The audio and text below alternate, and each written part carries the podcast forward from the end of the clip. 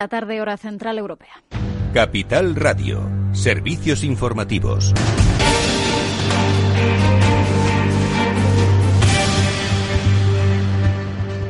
Tal? Muy buenas tardes. Estamos eh, pendientes de esa rueda de prensa posterior al Consejo Interterritorial eh, de Salud en la que comparecen Salvador Illa, el ministro de Sanidad, también la ministra de Función eh, Territorial, Carolina Darias, así como el director del CAES, Fernando Simón. Escuchamos en directo esa rueda de prensa. Es difícil, como ha dicho el doctor Simón, la interpretación de los números. Por tanto, muchísima prudencia en la valoración de estos, de estos datos.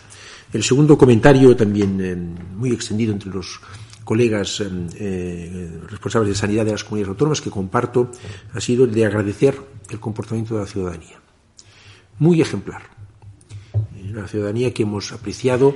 Eh, pues eh, esa rueda de prensa cuando conocemos que España ha superado los 50.000 fallecidos por la pandemia de coronavirus, según los datos oficiales del Ministerio de Sanidad. Este lunes se han sumado 24.462 nuevos contagios desde el pasado jueves y casi 300 fallecidos. 298 personas han perdido la vida. La incidencia acumulada se sitúa además en 246 casos, rozando ese límite de alerta de los 250 casos por cada 100.000 habitantes en los últimos 14 eh, días. Por tanto, escuchábamos ahora al ministro, prudencia, hay que mantener la prudencia a pesar de que la campaña de vacunación comenzaba ayer mismo en nuestro país. También hace unos minutos la ministra de Política Territorial y Función Pública, Carolina Darias, decía que hay que mantener las precauciones. El objetivo es y sigue siendo recibir la vacunación cuando estén llegando mayor cantidad y las mejores condiciones. Esto es, con una incidencia acumulada, cuanto más baja, mejor. De ahí la preocupación, el otro, digamos, sentir también manifestado por los consejeros y consejeras del Consejo Interterritorial y también por el ministro por la evolución de los indicadores de seguimiento de la pandemia para intentar llegar en las mejores condiciones al próximo año porque como vemos siguen aumentando los contagios y sigue aumentando esa incidencia acumulada también el número de hospitalizaciones. Eh, también en el resto de Europa, Reino Unido registra este lunes un nuevo máximo de nuevos contagios con más de 40.000, 41.385 frente a los 30.500 del eh, domingo. También las autoridades alemanas han confirmado este lunes 348 víctimas mortales en las últimas 24 horas, con lo que se superan los 30.000 fallecidos en el país. Y mientras se siguen confirmando algunos casos de esa nueva, nueva cepa británica más eh, contagiosa en nuestro propio país, el ministro de Sanidad, Salvador Illa, ha asegurado hoy que están descartando desde el Ejecutivo Central aplicar más medidas para evitar que esa nueva variedad del virus se extienda en nuestro país, más allá de que se aporte una PCR negativa, porque dice que a efecto sería como cerrar el país. Además, eh, el ministro Salvador Illa decía hoy en la cadena SER que para después del verano podría alcanzar España ya esa inmunidad de grupo, porque recordaba también que además de la vacuna de Pfizer, pronto van a llegar a nuestro país otras, la más inmediata, la de Moderna. Esperamos eh, la autorización de más vacunas eh, que también hemos adquirido en el marco de la Estrategia Europea de Vacunación. Y el fin es cuando hayamos conseguido un porcentaje de inmunidad suficiente en la población española y europea, ¿no? Que se fija en torno al 70%. Yo creo que este fin se podrá producir eh, eh, en torno a finales de verano, muy probablemente, ¿no? cuando ya hayamos alcanzado este, este, este porcentaje de inmunidad en, nuestro país. Y mientras Cataluña mantiene las mismas restricciones que tenía ya para Nochevieja y Reyes tras revisarlas eh, este mismo lunes, hoy muy pendientes, eh, como decimos, eh, del coronavirus, de la vacuna, otro asunto del que hemos estado hoy pendientes. El Partido Popular cree que parece bien cerrado, dicen, el acuerdo para indultar a condenados por el 1 de octubre y avisa de que podrían incurrir en prevaricación una polémica en torno a este asunto. Otro tema que ha ocupado hoy las eh, portadas es esas nuevas ayudas que ha anunciado la ministra de Industria, Comercio y Turismo, Reyes Maroto, para el turismo, el comercio y la hostelería, uno de los sectores más golpeados por la pandemia y también en Crónica Internacional los 27 han acordado la aplicación provisional de ese acuerdo de relaciones con Reino Unido. Hasta aquí este boletín informativo. Se quedan ya con Afterwork de la mano de Eduardo Castillo a las 8 de la tarde. El balance aquí en Capital Radio.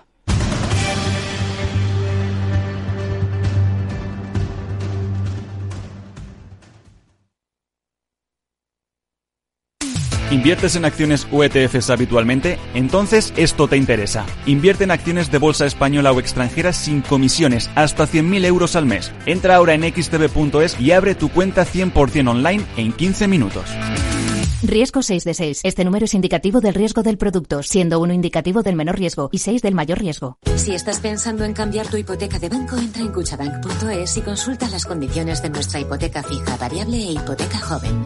Cuchabank, tu nuevo banco. ¿Es hora de reconstruir el mercado de valores? EcoTrader es tu estrategia de inversión para batir al mercado de la mano de los expertos del Economista. Más información en el 902 88 93 93 o en ecotrader@eleconomista.es.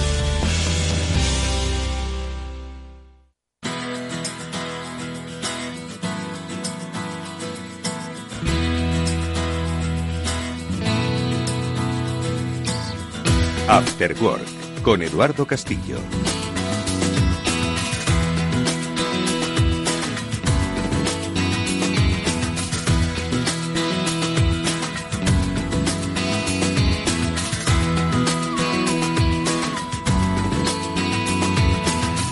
Pues bienvenidos todos hoy a este, el que va a ser pues nuestro último programa del año, nuestro último Cyber After Work, el programa de ciberseguridad de Capital Radio y que además hoy tiene, como todos los años obviamente, un componente muy especial porque lo estáis viendo y lo estáis oyendo. Hoy nos acompañan además pues eh, los amigos de este programa que son, por otro lado, hay que decirlo y reivindicarlo, pues los grandes referentes de la ciberseguridad de nuestro país. Aparte de, por supuesto, nuestros Mónica Valle y Pablo Sanemeterio. Mónica, va, eh, Pablo, ¿cómo estáis? Buenas tardes, bienvenidos.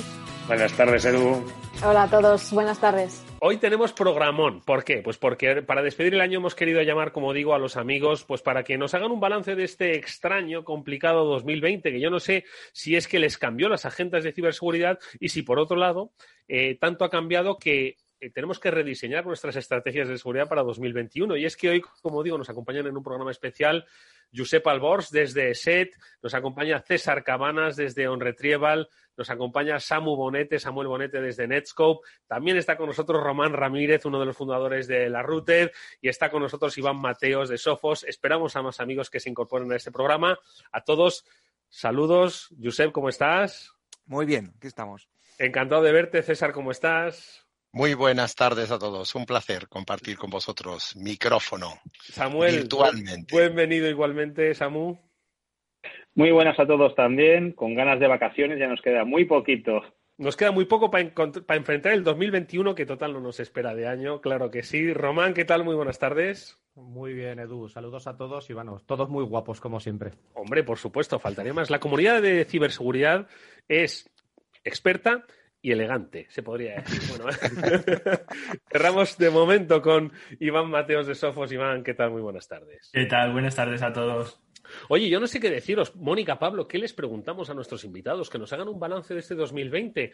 Claro, al final entiendo que, bueno, pues son muchas eh, las expectativas con las que empezamos en hace pues 12 meses, ¿no? Y muy diferentes, ¿no? Las que ha cambiado. Entonces, pues yo no sé, Mónica, a ver, ¿qué les empezamos a preguntar? ¿Qué, ¿Qué les hacemos reflexionar a nuestros invitados? Sí, desde luego. Yo creo que es una buena forma de empezar por el principio. ¿Qué, es, eh, ¿Qué habéis valorado principalmente? ¿Qué más os ha sorprendido este balance de 2020 en términos de ciberseguridad, por supuesto, que no ha sido poco, además, Eduardo? No ha sido poco. Por cierto, que ya saludamos a Ángel Ortiz de McAfee. Ángel, que se ha incorporado ahora con nosotros. Ángel, ¿cómo estás? Buenas tardes, bienvenido. ¿Nos oyes, Ángel? Todavía con el audio, creo. Está conectando el audio. Vale, ahora en cuanto. Vamos a ver si ahora. En, eh, recuperamos el audio de Ángel, no sé si nos está escuchando, pero bueno, eh, ya habéis dicho, ya habéis visto lo que ha dicho Mónica, pues cuál es un poco el balance ¿no? que hacéis de este año. Pablo, de todas formas, también lanza tú, si quieres, esa reflexión para nuestros amigos. A ver. Yo, ya que ha lanzado a Mónica precisamente el comienzo, yo voy a ir directamente también con el final, ya que estamos quizás en un, en un momento en el cual SolarWinds creo que nos está marcando un poco las pautas de lo que tiene que ser el principio de 2021 y nos ha dado bastante, bastantes pistas de los problemas que hemos tenido en 2020. Sí, es cierto que eh, Pablo ha querido empezar con cómo ha terminado el año, ¿no? que obviamente es lo que va a marcar 2021, sin lugar a dudas, pero ¿ha cambiado realmente el año 2020? Hombre, la COVID ha cambiado muchas cosas, ¿no? eso es indiscutible, pero ¿en qué manera ha cambiado nuestras estrategias, vuestra propia perspectiva? No sé si ya Ángel nos está escuchando. Ángel Ortiz, buenas tardes. A ver, no te oímos todavía. A ver, conecta el micro. Vamos a ver si. Esto es lo que tiene, hacer una mezcla, ¿no? De, Exactamente. no, seguimos sin oírte, todavía Ángel. no se te oye, Ángel. Vamos a ver si tienes que reiniciar el audio. Igual tenemos que reiniciar.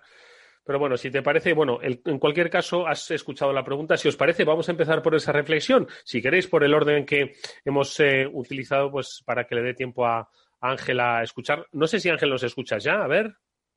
Yo os escucho. Perfecto, ya te escuchamos. Venga, perfecto. Oye, pues venga, rápidamente vamos con esa ronda de reflexiones 2020. Empezamos por ti, Josep, venga.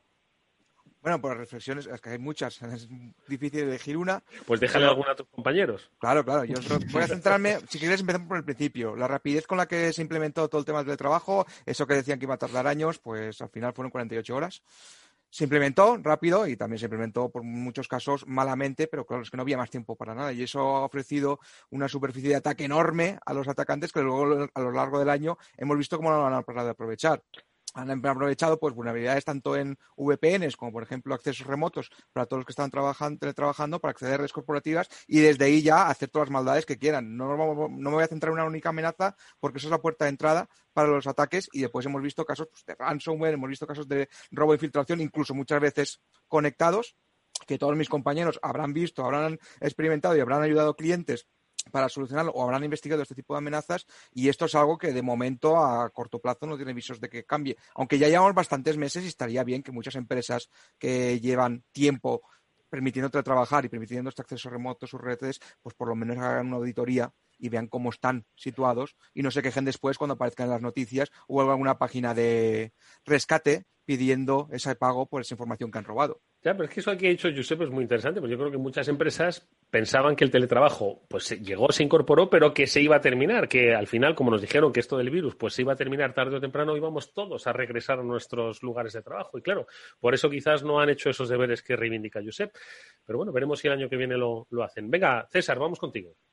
Muy bien, pues eh, yo por dar un poco esa, esa visión, viendo el panel que compartimos hoy, yo creo que la capa más técnica se la voy a dejar a los verdaderos expertos que tenemos aquí hoy, ¿no? Y yo en ese contacto directo con las empresas, con los clientes, yo sí este año 2020 he detectado dos perfiles distintos, dos maneras de enfrentarse a esta problemática distinta. Una realmente el que se ha dado cuenta que iba a hacer un uso mucho más intensivo de la tecnología y realmente ha querido afrontar y, plantear soluciones para mejorar su situación de seguridad. Y luego también hay un, perfil de empresas que se han encontrado completamente desorientados que cualquier planteamiento sin tener muy claro su futuro mm, ha paralizado cualquier proyecto que pudiera suponer el tomar decisiones, dado que probablemente algunas de ellas no tenían muy claro cuál va a ser eh, sus próximos pasos, ¿no? Y dónde van a llegar. Es verdad que a todas esas empresas nosotros siempre les recomendamos que como mínimo tienen que garantizar su permanencia. El problema es que si la permanencia la tienes eh, puesta en riesgo por la situación económica, por las situaciones de movimiento, como mínimo tenemos que plantear unas medidas de seguridad que te estabilicen, ¿no? Porque cualquier ataque, cualquiera de los que están hoy aquí en el panel nos pueden contar las consecuencias pues eh, muchas veces te llevan a que, a que ese va a ser el, el motivo de la no continuidad de tu compañía, ¿no? Bueno, seguimos planteando, tratando de ayudar. Aquí veo ya muchas caras de gente que contribuye, ¿no? A, hacer un, pues yo creo que una, una Ciber España más segura, porque al final ese es un poco la, la metodología y nuestro objetivo, ¿no? Mm. Samu, vamos contigo. Pues para mí 2020, y yéndonos al principio, el final lo dejamos para luego, Pablo. Todo el tema de SolarWind, la verdad que ha sido pum, como órdago a la grande y lo dejamos para el final. Pero, pero para el principio, yo creo que, como decíais, eh, la, transformación digital se ha acelerado.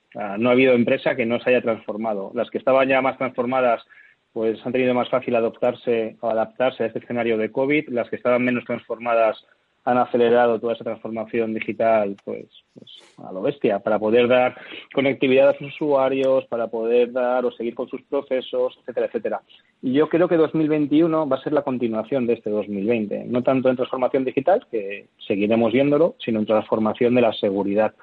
Eh, cualquiera que, esté en el sector nuestro lo está viendo, que se ha hecho todo esto a prisa y corriendo, buscando la conectividad, salir del paso, intentar dando continuidad de negocio, pero sin tener la seguridad en la cabeza. Y este 2021, igual que hemos transformado en 2020 la empresa y la forma de trabajar, en 2021 va a venir pues la transformación de la, de la seguridad. Y, para ello ya sabéis que yo soy un SASI believer. SASI es el futuro de esa transformación de la, de la seguridad. Lo veo, vamos, lo veo clarísimo, clarísimo, clarísimo. Perdóname que pongo el micro. Hay muchos creyentes del SASI, ¿eh? estoy concentrados. ¿eh? Diríamos que es una casi una reunión de SASI. A ver, Román, tus reflexiones sobre este, sobre este 2020. A ver. Bueno, yo me voy a centrar un poco sobre todo en, la parte del malo, ¿no? Eh, lo hemos visto con SolarWinds, era una campaña bien preparada y ha afectado a muchísima gente, lo que viene a querer decir que, que seguimos sin querer entender que los enemigos piensan, se organizan, planifican y realizan operaciones pues eh, con mucho tiempo. Seguimos creyendo que esto, pues haciendo lo que hacemos siempre va a funcionar y claramente pues no. Y luego me interesa mucho concretamente el promedio de pago de los rescates de ransomware, que van subiendo, que es que al principio de año creo que eran 204 mil dólares y a mediados de año la cifra estaba en torno a los 230 y tantos mil. O sea que el promedio iba subiendo, pero es que creo que ahora se está estimando que estaban en los 290 mil. O sea que el promedio de lo que están pagando las empresas que se han visto sometidas al secuestro aumenta, aumenta y aumenta. Y luego un guiño muy interesante. No sé si recordáis, eh, salió una vulnerabilidad, el CV 2020-17087, que se, publicó el 30 de noviembre. Vale, esto Josep sabe de lo que voy a hablar porque estuve, compartimos ahí una muestra de un malware y la estuvimos viendo. Y es curioso porque cazamos una muestra de malware en un buzón de correo y venía la muestra de malware del 1 de noviembre, ojo, venía con el código fuente en C del exploit asociado con la vulnerabilidad que se había publicado el día anterior. Solo para poner en contexto que el malo reacciona rápido, obtiene recursos rápido y los intenta meter rápido en las cosas que hace, ¿vale? Y, pero ¿qué pasa? Seguimos pensando que los mismos términos de siempre van a seguir funcionando. Y auguro muy mal año en 2021 para la gente que siga pensando igual. Madre mía, muy buena descripción del malo. Es que muchas veces eh, no, no nos paramos. Si queréis, ahora hablamos del perfil del malo, ¿no? Porque es, siempre habéis insistido, ¿no? En la profesionalización, en que son empresas dedicadas, pues como las empresas que están en el lado del bien, con su balance, su cuenta de resultados y su agenda del día, ¿no? Es decir, de la misma forma que nosotros tenemos que hacer, ellos tienen que hacer, ¿no? Entonces, muy interesante esos, apuntes, ¿no? Que hace Román y si queréis ahora, pues vamos un poco por, esa línea. Pero sigamos con esta primera ronda. Eh, venga, Iván, adelante. Bueno, pues por no repetir lo que ya habéis dicho muy bien, eh, estoy de acuerdo tanto con Samuel, con, con, todo el examen que ha supuesto el mundo cloud este año. Eh, Josep siempre al final eh, también acierta siempre toda la parte de teletrabajo. Eh, lo que parecía 2020 un año normal, un año con mucha actividad, donde todos estábamos eh, viajando mucho y todo el mundo seguía, pues de repente hubo un examen general para todo el mundo y era si habíamos hecho los deberes, si teníamos listo pues todo nuestro entorno de teletrabajo, si todo lo que nos habían ido diciendo tiempo atrás lo habíamos hecho bien y bueno, pues unos han aprobado mejor, otros han pasado con peor nota. Y, lo que hemos visto es que la evaluación continua, esta de la que se sigue hablando, eh, pues ha ido desarrollando todo el año. Para mí, 2021 va a ser como si hubiéramos pasado de curso, vamos a tener que seguir haciendo lo mismo mejor, si cabe, y viendo pues que todo lo que parecía que nunca iba a pasar, pues de repente, como habéis dicho, del día de la noche a la mañana pasa. De repente lo que teníamos controlado, un cambio nos provoca un montón de puntos vulnerables, aparece una vulnerabilidad de software por aquí, de repente todo el mundo trabaja desde casa y la gestión on-premise pues ya no nos vale para nada, o de repente mandamos a la gente a casa y no tenemos ordenador para ellos y hay que decirle que trabaje con el que tiene y nos sale más caro el remedio que la enfermedad. En definitiva, todo lo que no hayamos hecho hasta el momento, pues vamos a intentar hacerlo ya porque el 2021 va a ser igual exigente o más. Y al final lo que tenemos es que seguir con la, con la estrategia, cerrar puertas e intentar hacer los deberes. Pues contando con que el día 24 y el día 25, el día 31 y el día 1 no cuentan, pues hay empresas que le quedan cuatro días para hacer todo eso que has dicho, ¿sabes? Así que creo que algunas van un poquito justas, Iván. Oye, venga, cerramos primera ronda con Ángel Ortiz de Macafia. Adelante, Ángel. Hola, ¿qué tal? Eh, pues efectivamente, literalmente eh, cuatro días de verdad le, quedan a las empresas para, para ponerse al, día. Em, por eh, continuar con, con, lo que habéis hablado de, la, de, de, que la pandemia ha acelerado la transformación digital de las organizaciones, yo hablaría fundamentalmente de dos, de dos aspectos. ¿no? Por un lado, la adopción de la nube. Yo creo que, que nadie ya se cuestiona eh, si van a ir o no a la nube. Eh, puede haber un debate en cuanto al ritmo de adopción, pero incluso empresas, y hablo de administraciones públicas que podían ser más reacias a la adopción, de la nube, ya han visto que, eh, tienen que estar, que, lo necesitan por flexibilidad, agilidad y continuidad del negocio. Y, luego, por otro lado, la movilidad, ¿no? Eh, lo habéis hablado, entornos masivos de teletrabajo, la desaparición definitiva del perímetro y, la necesidad de proteger nuestros datos estemos donde estemos. Eh, entonces, eh, coincido en que efectivamente veremos, continuaremos viendo esa evolución de la ciberseguridad en el año 2021 con la adopción de arquitectura segura SASI, como comentaba eh, Samu, pero no solo eso, con la necesidad también de abordar proyectos integrales de protección del dato extremo extremo. Eh, no solo eh, desde el dispositivo a, la nube, sino también fuera de mi organización y como y, con nuestros partners, ¿no? Como hemos visto con, el reciente ataque a SolarWinds, donde fiándose de un proveedor pueden acabar entrando en mis sistemas tengo que ser capaz, de garantizar la protección de los datos de mi organización, que son mi activo más valioso, allá donde estén. Eh, venga, Mónica, Pablo, reflexiones un poco a propósito de lo que han comentado nuestros invitados hoy y lanzamos nuevas cuestiones para todos ellos. A ver, Mónica, empezamos por ti. Pues eh, desde luego que han dado en el clavo eh, todos nuestros amigos invitados porque, bueno, han puesto sobre la mesa ese panorama que hemos estado viendo a lo largo de los últimos meses y básicamente pues ha habido dos tipos de empresas, se podría decir.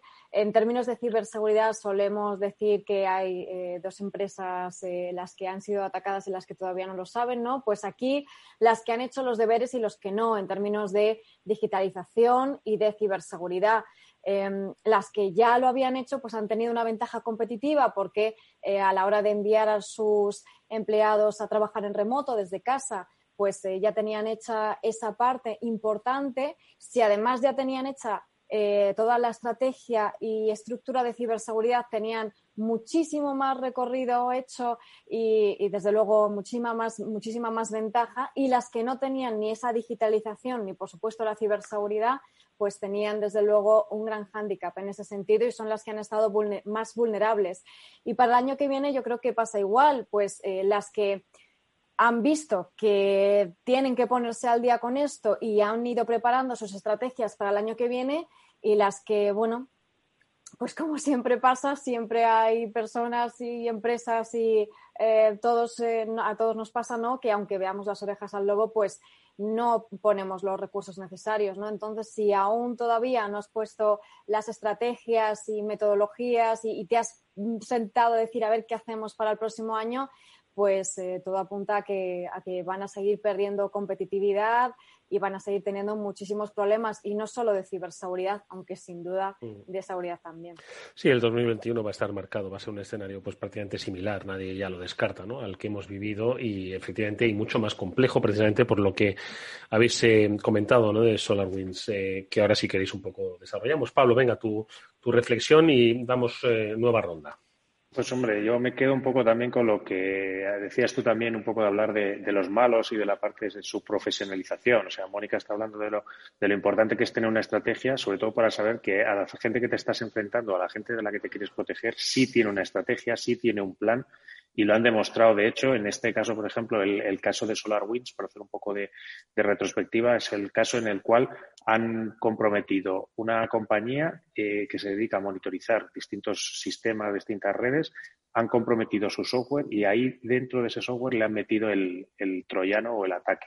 Incluso ya las DLLs iban firmadas por ese propio fabricante, es decir, están metidas en todo el núcleo y el proceso de, de desarrollo de esa compañía y a la vez que ya el proceso de actualización, que siempre somos muy, eh, yo personalmente siempre digo lo de actualizar, actualizar, actualizar, pues ahora tienes que ver que tu seguridad no ya termina en tu perímetro, en tus clouds o en, o en tus redes o en tus usuarios, ya sino que ya incluso tienes que andar pendiente de qué seguridad tienen tus partners, es decir, la gente con la que colaboras y la gente con la que trabajas en el día a día.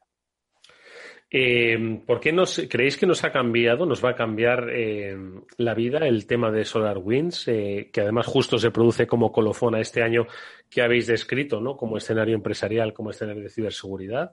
Lo digo por concluir, ¿no? Y por ver qué escenario nos vamos a encontrar en 2021, aunque ya lo habéis trazado, sé. A ver, SolarWinds no es el primer toque de atención, sí que es muy importante por el alcance de las empresas que ha tenido, pero si echamos la vista atrás, el ataque en Opetia fue también por una cadena de suministro que comprometió al programa de contabilidad que usaban muchas empresas en Ucrania.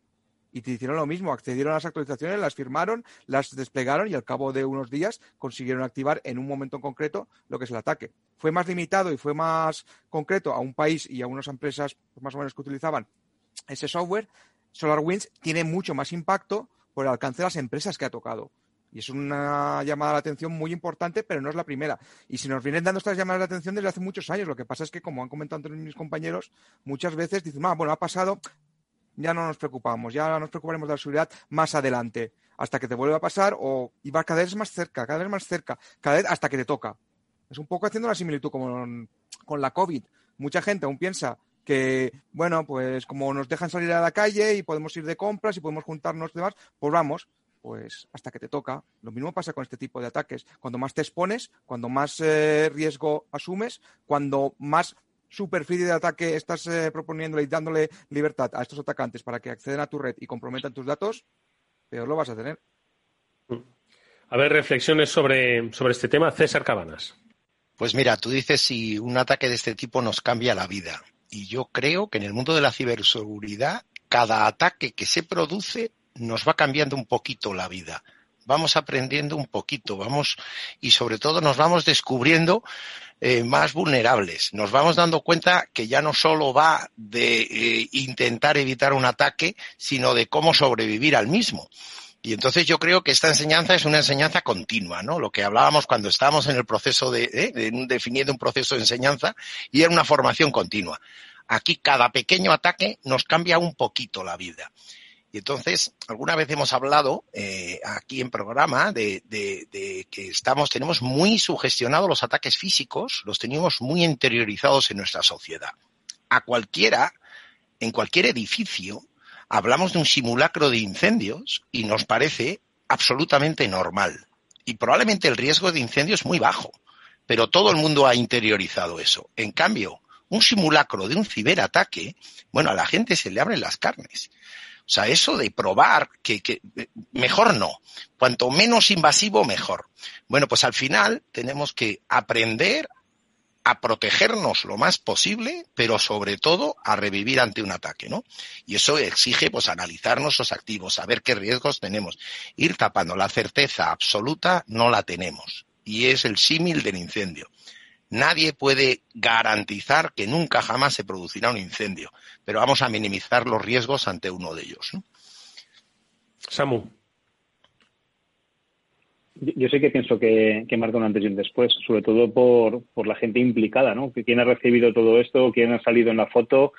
Wow, es que es que sale gente muy relevante, actores muy relevantes como, como objetivo, ¿no? de esta foto empezando por la gente que lo levantó, eh, con, el robo de herramientas de ciberseguridad que utilizaban ellos para sus auditorías y demás, y el resto de implicados, a mí me parece que, los actores, o sea, no tiene nada que ver, yo por lo menos desde mi punto de vista, con cualquier otra cosa que hayamos visto antes. Y la manera tan sutil y el tiempo que llevaba ya funcionando toda esta trama para, ¿no? Que al final estamos hablando de algo que lleva muchísimos meses ya rodando. Entonces, a mí me parece que sí que es un cambio, un antes y un después.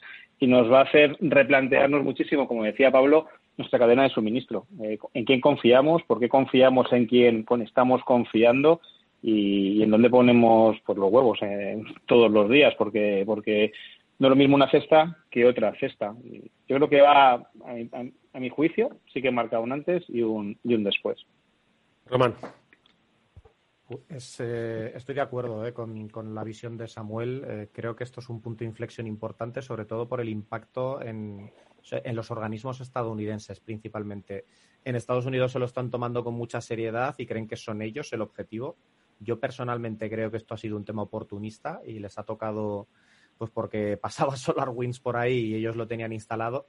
Pero me gusta la reflexión que ha hecho también César sobre el tema de los incendios. Y, como ya me conocéis y sabéis que soy crudo al hablar, pues lo voy a expresar a las claras, pero tú cuando incumples la normativa de incendios alguien te mete en la cárcel. ¿Por qué no pasa lo mismo con la ciberseguridad?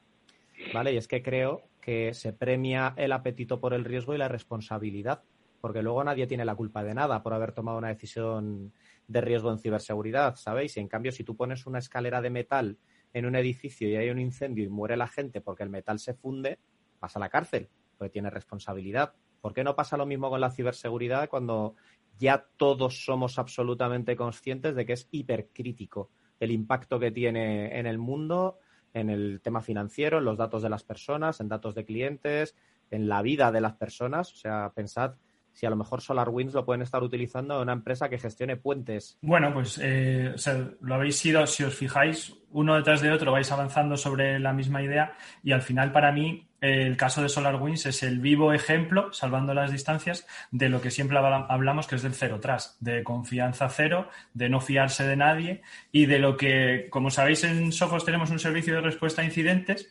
eh, y de lo que vemos durante todo el año, precisamente, que cada día aparece una nueva forma, cada día te sorprenden con una, con una nueva técnica. Hemos visto este año eh, malware que incorporaba su propia vulnerabilidad, hemos visto eh, ahora el caso de SolarWinds, donde, donde alguien en el que siempre confiábamos de repente nos, nos, entran por atrás. Al final lo que tenemos que ver ahí es la forma de aprender de los errores de los demás, saber cómo cerrar las puertas y saber cómo incorporar tanto tecnología eh, al máximo como equipo humano de respuesta para que ante un incendio, como decía César, porque nadie nos va a salvar de, salvar de que un día pueda aparecer un incendio, pues seamos capaces de responder y que el daño sea el menor posible, que el plan B esté listo y que, y que podamos trabajar eh, lo antes posible otra vez como el día anterior. Ángel. Bueno, pues em, por eh, no, no, abundar únicamente en, las mismas ideas, yo, yo creo que, claramente va a cambiar las eh, cómo nos relacionamos con nuestros proveedores. Va a cambiar también, yo creo que, que las relaciones entre países eh, a nivel de ciberseguridad, y ya se hablaba de, de establecer unas reglas del juego e incluso sanciones a los países que se los que se las salten porque eh, bueno eh, en una entrevista con, con, el presidente de FireEye creo que he leído esta mañana hablaba de que eh, habían descubierto que había infraestructura dedicada no eran recursos compartidos como muchas veces usan los los hackers sino infraestructura dedicada para pacientemente desarrollar ese ataque y pasar desapercibido ¿no? lo cual les indicaba que, únicamente podía ser un país el que, el que estuviera por detrás. Por tanto, creo que va a cambiar las relaciones tanto con nuestros proveedores como entre países. Y luego también creo que, debería cambiar la manera en la que nos aproximamos a la ciberseguridad. ¿no? Y estamos poniendo el ejemplo del, del incendio, de, bueno, ¿y qué pasa si se produce un incendio y demás? Pero, pero cuando hablamos también de ataques, pues eh, hace unos años, en el año 2001, nadie podía imaginar que alguien podía atacar eh, unas torres con atravesando un avión de por medio, ¿no? Y, nadie podía pensar que iba a haber una furgoneta que se metiera en un mercado navideño y arrasara con, eh, con todos los que allí había. Pues los ataques también son iguales. Las, las técnicas van a cambiar, va a haber ataques nuevos que, no nos esperamos, no solo incendios, sino otro tipo de ataques, y tenemos que tener una aproximación pues todavía más proactiva a, la ciberseguridad, eh, colaborar más unos con, otros, que las empresas de ciberseguridad colaboremos más, dar valor a la ciberinteligencia que ya tenemos para ser capaz de adelantarnos a aquellas campañas que sabemos que están sucediendo y que por la naturaleza de mi organización puedo yo ser susceptible de, de sufrir y cómo me puedo anticipar a ellas. Por lo tanto, creo que, eso, que, ese enfoque más proactivo y más, y más de ataque contra los ataques lo vamos a, ver también en un futuro. La verdad es que muy interesante, ¿no? Todas esas reflexiones que decís. Esta última me quedo con lo que dice Ángel, ¿no? Van a cambiar las, la forma en la que las, eh, los países se relacionan entre sí. Al final, esa interconexión, el Schengen digital, ¿no? Eh, que nos dio Internet, pues va a verse modificado. ¿no? Lo, hemos, lo estamos viendo ahora mismo con una pandemia ¿no? en la que países están eh, exigiendo una certificación sanitaria, una PCR para poder, pues entiendo que esto va a ser eh, em, una traslación muy similar ¿no? a, lo que, a lo que ha ocurrido. Eh, Pablo Moni, eh, reflexiones y comentar, eh, ya que tenemos aquí, bueno, todos son creyentes de la nube, obviamente, pero hay dos especialmente que son muy ultra creyentes. ¿no? preguntarles después si al final el futuro está en la nube los malos de los que hablaba Román, estos que decís, que cada día son más sofisticados, están ahora mismo, supongo que, creando una infraestructura, una estructura, pues para poder vulnerarla y hacerla más insegura, ¿no? ¿Creéis eso? De todas formas, mm, vamos primero con las reflexiones de Mónica y de Pablo.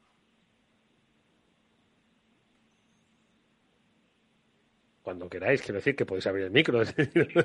Adelante, Mónica. Vamos allá. Pues eh, bueno, de nuevo, fantásticas reflexiones. Mm, y, yo me quedaría con esa, esa, palabra que se ha puesto muy de moda también, pero que, bueno, que la usamos porque efectivamente es necesaria, ¿no? Que es la resiliencia o la ciberresiliencia en este caso, que la habéis mencionado, la ha mencionado César, Iván también, esa capacidad de respuesta que yo creo que es fundamental, porque al final em, podemos y debemos implementar eh, tecnologías, estrategias, formar a los empleados, debemos hacer todo lo que esté en nuestra mano para protegernos y para ser proactivos en ese sentido, ¿no? Pero no podemos olvidar que, bueno, eh, los incidentes están ahí, van a ocurrir, ocurren y no podemos pensar que, podemos, bueno, eh, pasar de estar en una situación de crisis a la normalidad sin habernos preparado, ¿no? Esa capacidad de reacción y de recuperación para que sea rápida, para que sea ágil, para que sea efectiva y para que volvamos a la normalidad lo antes posible, incluso aprovechando esa oportunidad para mejorar, pues requiere de una preparación previa muy importante. La mejor improvisación es la que está mejor preparada, ¿no? Y aquí más que nunca. Incluye a nivel técnico, a nivel estratégico, a nivel de comunicación, muy importante, y que muchas veces se olvida y hay que planteárselo y también hay que planteárselo desde ya porque 2021 está aquí. Si podemos empezar en enero, pues perfecto. Y que sea algo continuo, que no empecemos en enero como el gimnasio y ya en marzo nos hemos olvidado del todo porque tampoco funciona así. Venga, adelante, Pablo.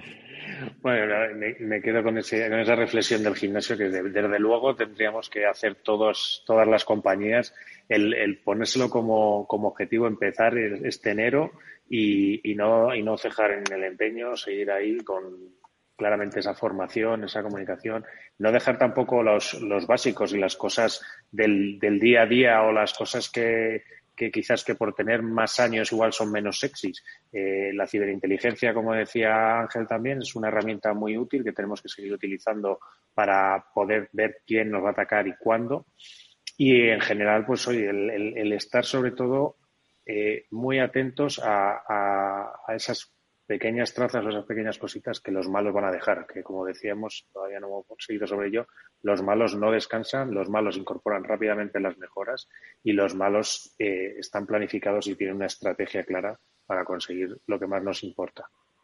Habla Pablo de ciberinteligencia. Ahora quiero preguntaros sobre, sobre el 2021, la nube, sobre cómo se están preparando, pero ya que ha mencionado Pablo lo de ciberinteligencia, muy clásico, ¿no? Es, esto es de, de la cultura de todos los países, aquello de que lo de manolete, ¿no? Es muy, fácil ser manolete a toro pasado, ¿no? Cuando el toro ya está muy lejos, ¿no? Entonces, una vez que hemos visto lo del Solar Winds, ¿creéis que la ciberinteligencia podía haber evitado esto? ¿Creéis que se podía haber evitado? Lo que, simplemente breve apunte por si alguien quiere pues comentarlo o cree que, esto era inevitable. No lo sé. A ver, mm, ¿quién, ¿quién, cree que esto se podía haber evitado? ¿Se podía haber evitado?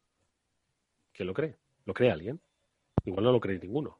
Em, yo creo que empezando por la gente de SolarWinds, que tiene que hacérselo mirar en su cadena de producción de software, porque que alguien se te meta y te inyecte ahí cosas y tú eso lo empaquetes, lo firmes y lo distribuyas pues ahí está pasando algo. O sea, tu ciclo de desarrollo, lo que es el ciclo de vida de desarrollo de software y de servicios, o el CICD, que es la integración continua, o la metodología que utilicen, pues algo se tienen que hacer mirar, porque es raro, ¿no? Que se te meta ahí un código ajeno. alguien estará validando las entregas, ¿no? Y el software. Pero es que luego hay muchas organizaciones ahí que, no han detectado nada del comportamiento de exfiltración o de command and control del, del sandblast y de todo lo que hubiera ahí. O sea, ¿qué, está pasando? O sea, no sé. Yo creo lo que ha dicho Pablo. En mi opinión, eh, hay muchísimas organizaciones y me atrevería a decir que la mayoría que no tienen lo básico resuelto. ¿vale? Y si no tienes lo básico resuelto, eh, si no sabes caminar, ¿qué, ¿qué, coño haces intentando, intentando volar? O sea, que no tiene ningún sentido. Primero aprende a caminar y aprende a caminar bien y luego ya verás si puedes volar, ¿no? O sea, que yo creo que eh, evitarse, no sé si se podría haber evitado, pero que hay mucho trabajo que se tenía que haber hecho, que no se ha hecho también.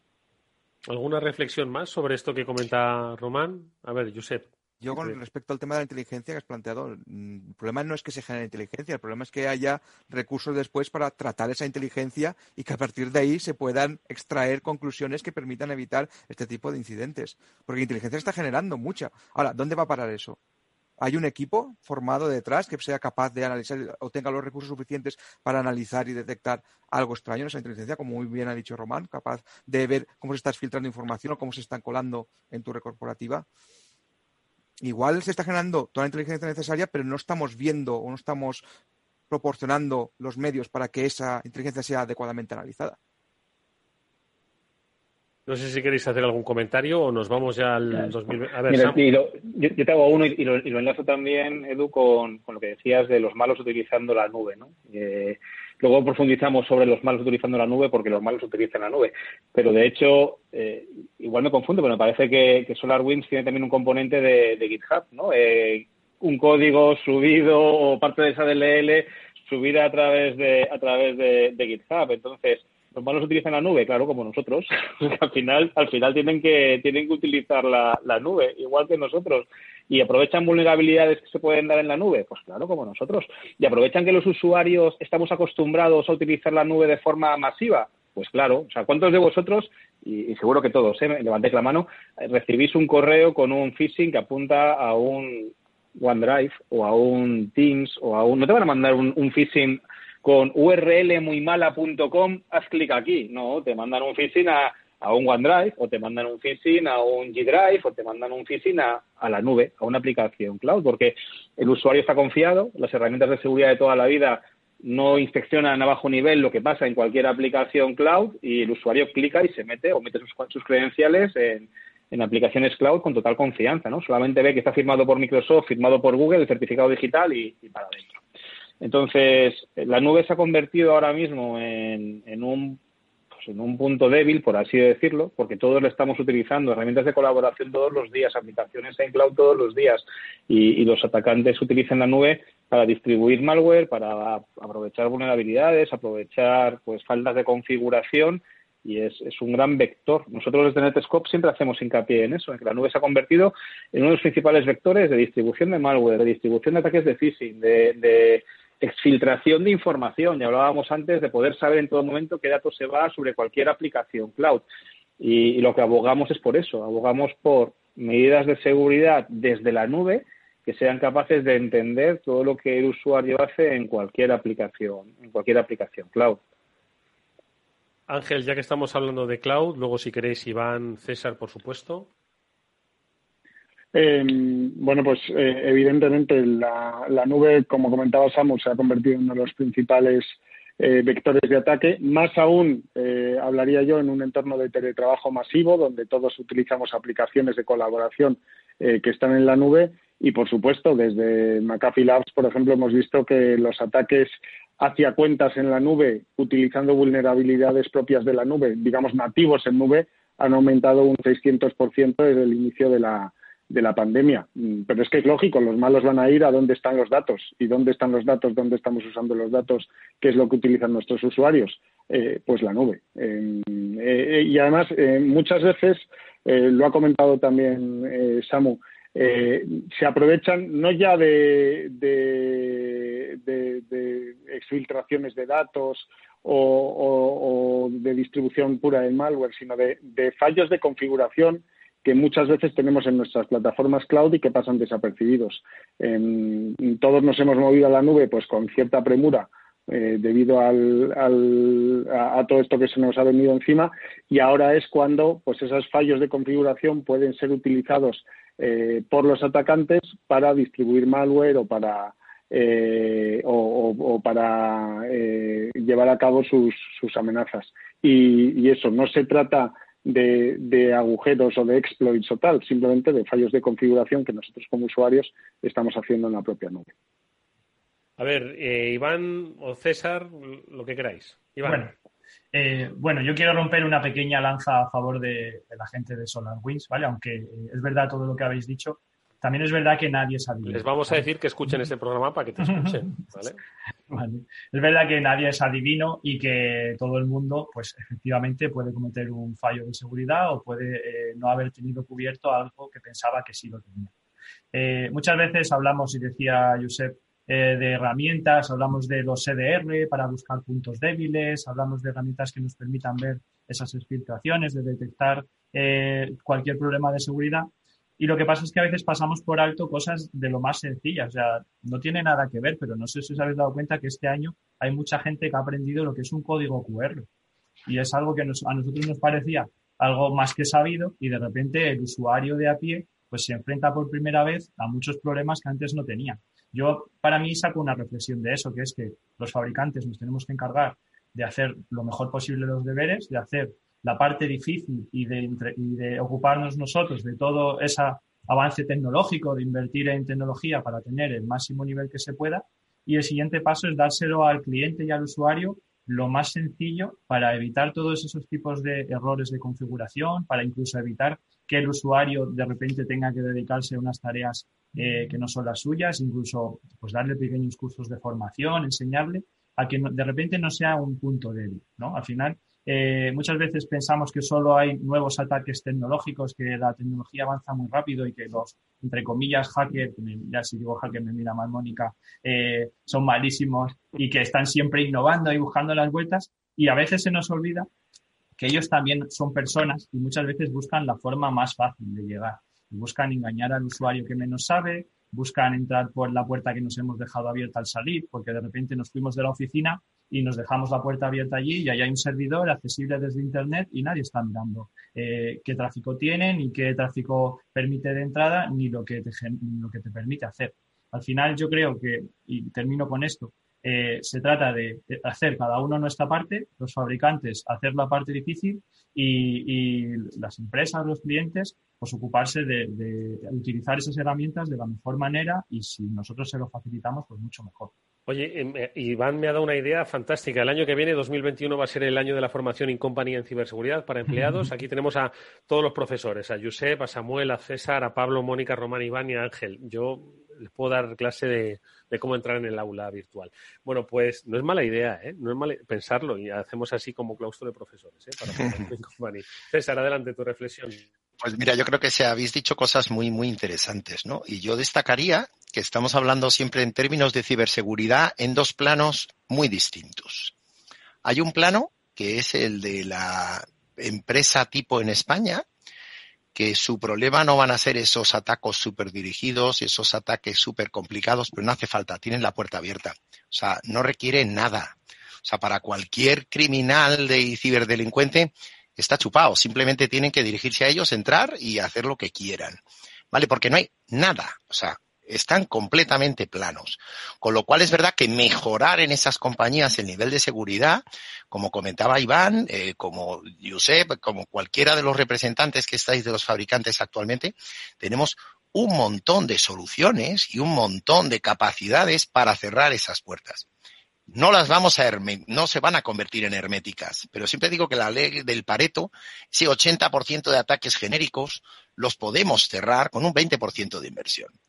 Y luego está cuando nos vamos a esa parte de inteligencia que hablamos del análisis del atacante, que ya estamos en otro gap, en otro mundo distinto, ¿no? En ese, de verdad, en esa empresa que va a ser eh, con un ataque dirigido, en esas organizaciones de gobierno que tenemos que, que puede pagar 300 mil dólares de rescate, ¿no? Claro, pero ahí el otro día me hacían un análisis muy interesante que decía, es que generalmente los que estáis en ciber no os dedicáis a analizar si el que os ha atacado es un pirata o un corsario. Y yo me quedé callado y decía, bien, oye, y, sabemos cuál es la diferencia entre un pirata y un corsario. Y antes Ángel, pues mencionaba un poco ese tema, ¿no? Y decía, es que realmente, no sé si sabéis, y no os lo cuento, porque al final los corsarios vienen los que tenían la patente de corso. Al final tenían un encargo de un gobierno para cometer un delito. Con lo cual, a día de hoy, probablemente hay una hay una coctelera en la que los ciberdelincuentes que se dedican a ganar dinero a su vez reciben encargos y patentes de corso para hacer de... Y entonces aquí hay un guirigay que no es fácil. Con lo cual, evidentemente, se necesita mucha información, mucha inteligencia, muchos recursos, como decía Josep, hace falta recursos en inteligencia para realmente poder buscar. Y eso es la suma de muchas organizaciones y muchos recursos para llegar a tener éxito.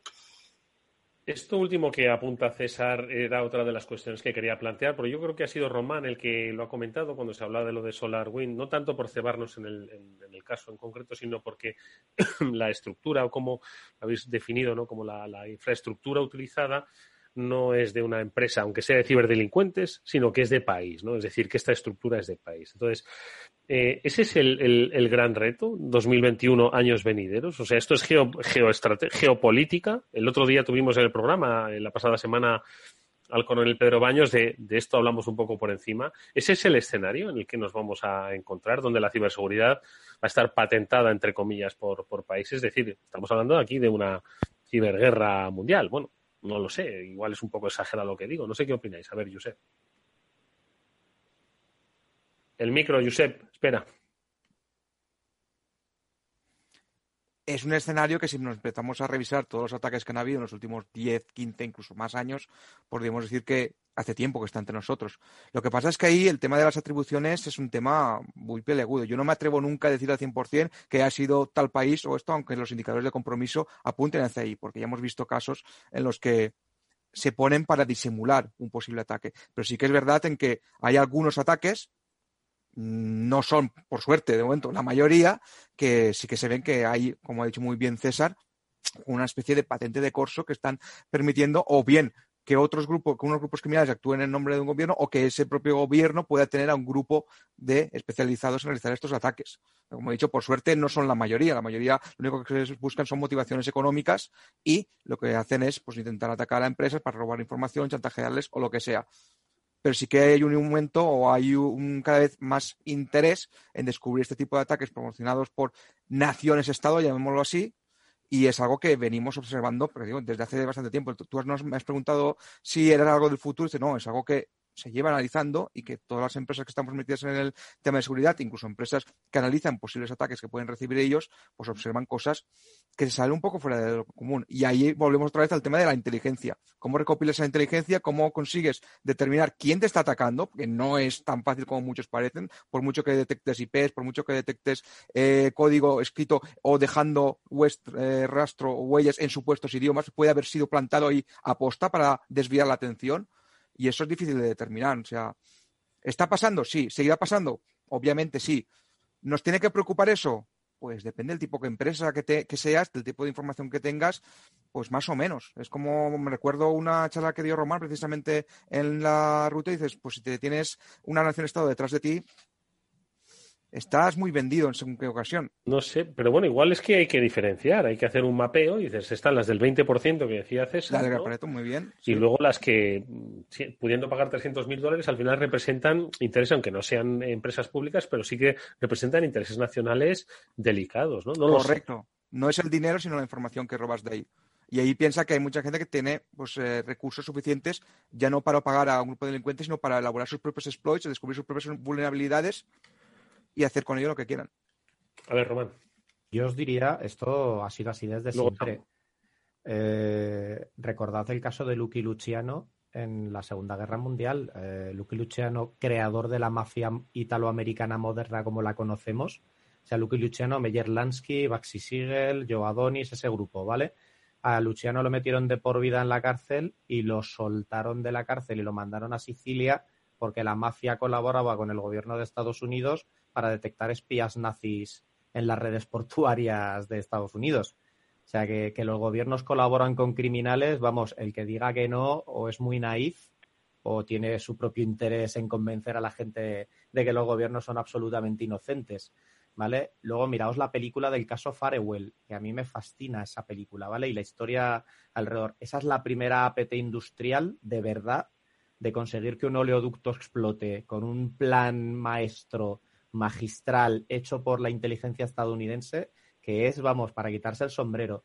Sumado todo eso, pues claro que los gobiernos están metidos en el ajo desde siempre, pero ya no porque quieran atacar a otros gobiernos, porque quieren bichear licitaciones de empresas de mi país, como hace Estados Unidos contra Sacir Valle Hermoso en el canal de Panamá, o como pasa cuando vas a licitar contra un bidder estadounidense o ruso o chino en cualquier otra parte. Te están atacando para robarte esa información. Simple y llanamente que la gente prefiere no tener estrés y vivir en el país de los unicornios. Sí, es que tenemos un problema muy grave, que es que no queremos entender la dimensión del problema de la ciberseguridad. Seguimos pensando que esto se arregla con unos tíos con una camiseta en un laboratorio y pagando la multa cuando nos toque y pues te están quitando licitaciones, te están quitando propiedad intelectual, te están planificando la estrategia a tu empresa 30 años conociéndola mejor que tú mismo, porque quien te hackea es más listo que tú a nivel estratégico y este tipo de cosas. Yo es que creo que eh, tenemos un problema de concepto los humanos con cómo se trata el riesgo y la amenaza. Entonces, eso soy pesimista porque creo que no va a cambiar nada en 2021, de verdad. Samu. Yo, o sea, y, cojo todo el hilo que deja Román y creo que el, que el punto de inflexión va a ser cuando los intereses no sean económicos, sino que acabe, o siendo económicos, me da igual, acabe impactando en, en, vidas. Y, yo creo que va a llegar, antes o después va a llegar. ¿Por qué miramos para otro lado? ¿Por qué no se lía la de Dios?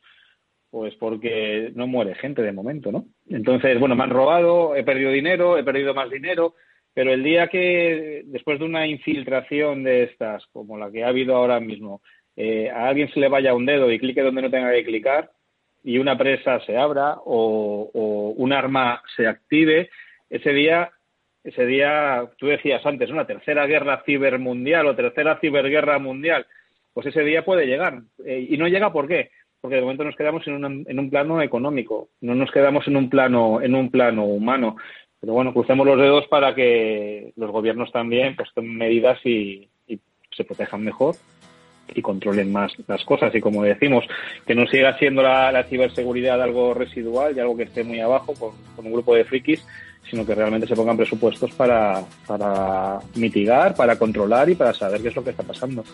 Amigos, eh, permitidme que mm, haga una brevísima pausa en realidad para despedir a los oyentes de Capital Radio, pues ya termina nuestra hora de radio de Cyber After Work, a los que eh, por supuesto les deseamos pues todo lo mejor para este 2021 eh, y a los que por otro lado invito a que estos próximos 10 minutos que nos quedan de programa, pero que se van a poder visualizar a través del canal de YouTube de Capital Radio eh, y así nos ve un poco también las caras, que la radio también eh, se ve y ve que no somos tan feos como usted cree en realidad. Bueno, pues les invitamos a que, a que siga entero o que lo, se lo descargue el programa de YouTube, pero sí que sí, nos despedimos ya de los oyentes de Capital Radio, a los que les recordamos que han estado con nosotros Josep Albor, Samuel Bonete, César Cabanas, Román Ramírez, Iván Mateos y Ángel Ortiz, Eset, Onre Trieval, eh, Netscope, eh, eh, La Rute, Sophos y McAfee han estado hoy representados en este programa y por supuesto con Mónica Valle y Pablo Sanemeterio. Oyentes de Capital Radio, em, que nos vemos mañana de todas formas nosotros en la radio, pero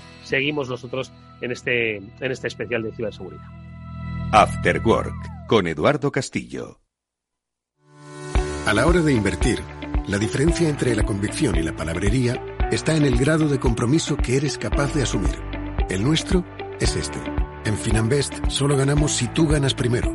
O lo que es lo mismo, en Finanbest, si no sumamos, no restamos. Conoce todas las ventajas del Result Investment. Tienes mucho que ganar. Finanbest, tú ganas. El futuro se construye poco a poco. Son muchas cosas. Pequeños gestos pero que tienen valor. Ahorrar en Basque Pensiones EPSV es un buen plan. A tu medida, para que el futuro sea como tú quieras. Vive el presente bien y construye un futuro mejor con Basque Pensiones EPSV. Puedes simular tu plan de ahorro para el futuro en cuchabank.es o acércate a tu oficina y te ayudaremos. Basque Pensiones EPSV Individual. Cuchabank sea socio promotor. Cuchabank Gestión SGIC SAU Gestor de Patrimonio. Escuchas Capital Radio, Madrid 105.7, la radio de los líderes. Esta Navidad, los animales de Faunia están más cerca que nunca. Ven a disfrutar del espíritu navideño en los ecosistemas más impresionantes del planeta. Los polos, la jungla. Os esperamos. En Faunia seguimos abiertos. Contamos con todas las medidas de higiene y seguridad para que disfrutes de tu visita. Más información y entradas en faunia.es. Esto te estás perdiendo si no escuchas a Luis Vicente Muñoz en Capital, La Bolsa y la Vida. Es fundamental salvaguardar la seguridad jurídica porque el dinero puede elegir otros mercados eh, pues muy rápidamente. ¿no? Miguel Zurita, presidente de ASCRI, la patronal de Capital Riesgo en España. No te confundas. Capital, la Bolsa y la Vida con Luis Vicente Muñoz, el original. Capital Radio.